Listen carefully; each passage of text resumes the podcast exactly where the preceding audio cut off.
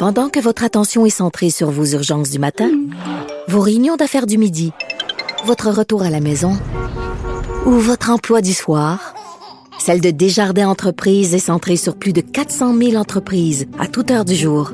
Grâce à notre connaissance des secteurs d'activité et à notre accompagnement spécialisé, nous aidons les entrepreneurs à relever chaque défi pour qu'ils puissent rester centrés sur ce qui compte, le développement de leur entreprise.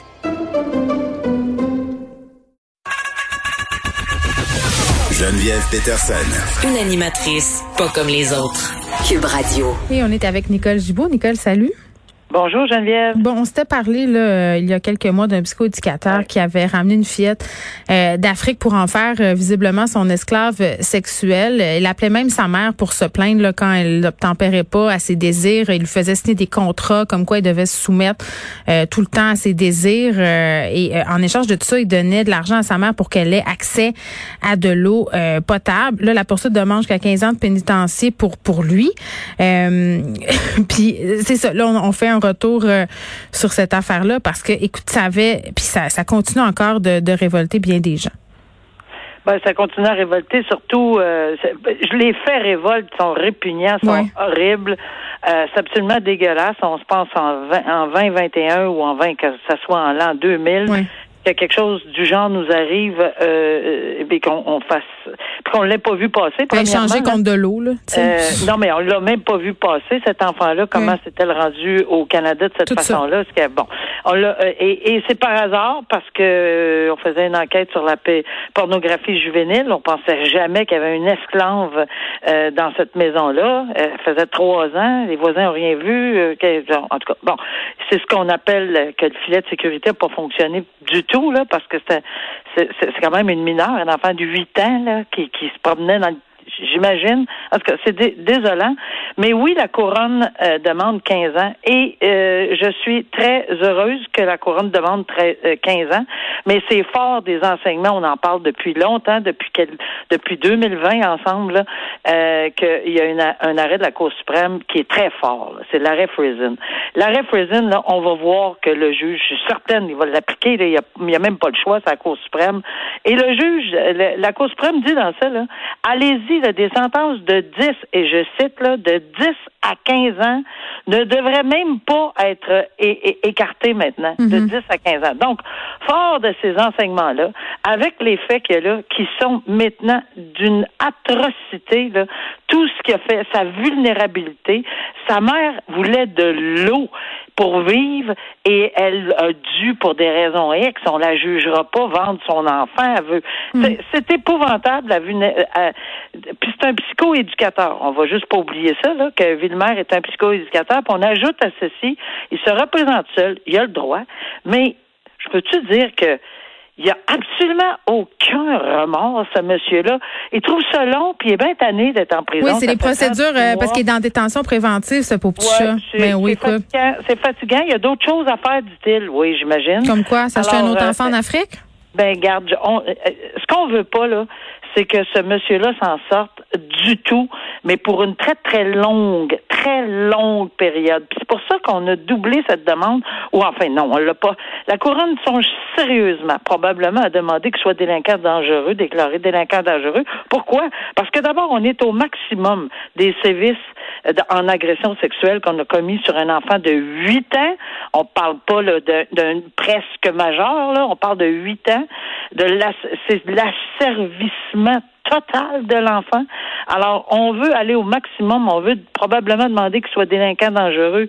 Et j'y vois aucun problème. C'est le genre de dossier où ça, ça nous on n'aurait pas d'objection à jeter la clé là tu sais. C'est comme il veut pas mais surtout avec le discours qui tient non mais il reconnaît pas. Moi quelqu'un qui a du remords qui s'excuse même à la dernière limite etc mais non là je, c'est presque baveux. Je m'excuse de mais t'as raison.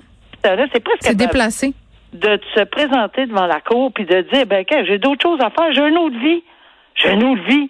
Non t'es en prison parce que t'as fait t'as tu as eu un esclave de huit ans au Canada pendant trois ans de temps et que tu vas euh, nécessairement écoper d'une très longue période de détention. Alors, si on le déclare délinquant dangereux, ben là, il n'y a pas de période de détention fixe, c'est-à-dire qu'il pourrait rester dans 15, 20 puis 30 ans. Il n'y a, rien de fixe comme tel. Oui, on va le reviser régulièrement, mais c'est pas quelque chose qui euh, c'est le plus haut, le plus le plus gros, la plus grosse peine qu'il pourrait pas recevoir, c'est d'être déclaré délinquant dangereux avec une très forte peine de 10 à 15 ans. On verra bien euh, comment le juge va, va réagir dans ce dossier-là, mais il met rien dans son jeu là, hmm. rien pour l'aider, mais rien. Tu sais, Nicole, euh, on dirait que ça nous rentre pas dans la tête que l'esclavagisme ça existe au Canada en 2021, mais c'est le cas. tu sais, bon, là on a le cas d'une jeune fille qui est exploitée sexuellement par un homme, mais il faut pas oublier euh, toutes les et puis il y a eu des reportages là-dessus en quantité là des aides familiales qui ont été rentrées au Canada via le via l'aide d'un d'un d'un programme fédéral du gouvernement euh, qui travaille des heures absolument indues puis qui souvent se font agresser sexuellement euh, par les personnes qui les embauchent, qui se font exploiter aussi physiquement, qui se font harceler. ça existe chez nous. C'est ça se passe là là. Et toutes ces situations-là sont, c'est évidemment, c'est épouvantable. Mais là, on, on parle de, du maximum. de l'ultra maximum, là. Un enfant de 8 ans, là. On comprend les autres situations mm. et que oui, ça doit être. Il n'y a aucune personne qui devrait être toute personne devrait être imputable de ce genre de mm. geste, que soit adulte, euh, d'un autre pays qu'on fait, qui, qui, nous aide dans les travaux, etc. Peu importe, peu importe. Mais là, un enfant de 8 ans, non. On revient euh, sur ces fameuses dénonciations qui ont lieu sur les médias sociaux. Il y a un, étudiant, pardon, de l'Université Concordia qui poursuit en diffamation de Montréalaise qui a allégué sur les médias sociaux qu'il l'avait agressé sexuellement, lui demande 60 000 dollars en dommages et intérêts, dit que sa réputation a été entachée. Euh, ce qu'elle a dit, cette euh, cette personne-là, c'est que l'accusé en question, ben le présumé accusé, il y a même pas, en tout cas, je sais plus comment, je sais plus comment les appeler. Oui, c'est ça. On, on sait plus. Euh, lui aurait agrippé la poitrine. lui, il, il, nie ça. Il dit que c'est jamais arrivé. Il lui a demandé d'enlever la publication. Il n'a jamais voulu. Et là, c'est ça, il la poursuit. Oui, oui, c'est une poursuite civile. Alors, c'est un dé, c'est, lui est requérant, l'autre personne va être. Alors, oui, 60 000 de dommages. Puis c'est ça le problème, c'est que euh, euh, quand on fait des dénonciations, il faut assumer les conséquences. Ça, c'est une des conséquences qui peut arriver. Mm-hmm. on le fait avec son nom aussi. C'est ça. Alors, c'est pas ici, on parle pas dehors de tout doute raisonnable, on parle d'une preuve par prépondérance de mm-hmm. preuve. Mm-hmm qui m'a interpellé dans ce dossier-là aussi, c'est que apparemment, et c'est je lis euh, euh, parce que c'est entre guillemets. Alors on dit la c'est ce qui est allégué par lui. En, parlant de la jeune fille, la, de, la défendresse, qui est elle, demande à tous ses amis de partager et encourager ceux-ci à répandre de fausses rumeurs. Mais là, on a un problème. Puis ça, c'est entre guillemets, c'est pas le journaliste semble rapporter euh, mhm. les propos qu'il a lus dans la requête introductive d'instance. Alors, on verra comment ça va être euh, discuté devant la cour. Mais oui, ça prend une faute, un dommage, un lien de causalité. Puis si elle a évidemment euh, fait ce genre de, de, de, de dénonciation à tort mhm. euh, et qu'elle euh, elle a brimé les vraiment cette personne-là en souffre et a des dommages, ben oui, il peut avoir un lien de causalité, puis elle peut être euh, trouver euh, responsable de payer des dommages à ce monsieur-là. Nicole, merci. Et euh, ça m'amène à parler d'un truc que j'ai vu dans le Devoir ce matin. bon, par rapport toujours à cette histoire de Marie-Pierre Morin, un nouveau hashtag j'ai changé moi aussi en réponse à la place qu'ont les présumés agresseurs dans l'espace public. Il y a des gens qui sont pas contents qu'on donne la parole à des personnes qui font l'objet d'allégations.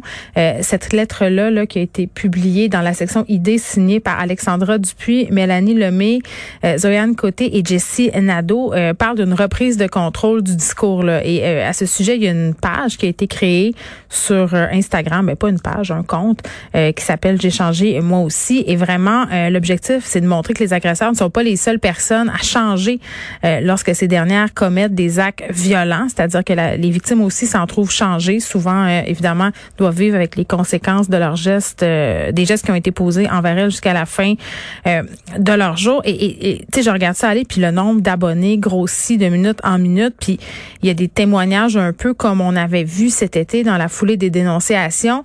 Et tu sais, il y a deux affaires là-dedans. La première, c'est évidemment avec ce qu'on a vu avec dit son nom, on se dit c'est risqué, ces personnes-là s'exposent à des poursuites, puis c'est dommage parce que quand tu prends la parole publiquement comme ça, la dernière chose euh, dont tu as besoin, c'est de retrouver, de te retrouver devant les tribunaux pour aller te défendre par rapport à ce que tu dit sur les médias sociaux. Mais quand même, ça demeure excessivement problématique qu'on en vienne à utiliser des plateformes comme ça pour partager nos histoires parce que euh, les victimes ont l'impression de ne pas être entendues. à un moment donné, il va falloir se questionner euh, pourquoi euh, les victimes ont l'air de penser que le système de justice ne fonctionne pas, ne va pas les écouter. Puis tantôt, je vais vous le dire, là, on va parler avec Brigitte Jobin, qui est une survivante de la violence conjugale.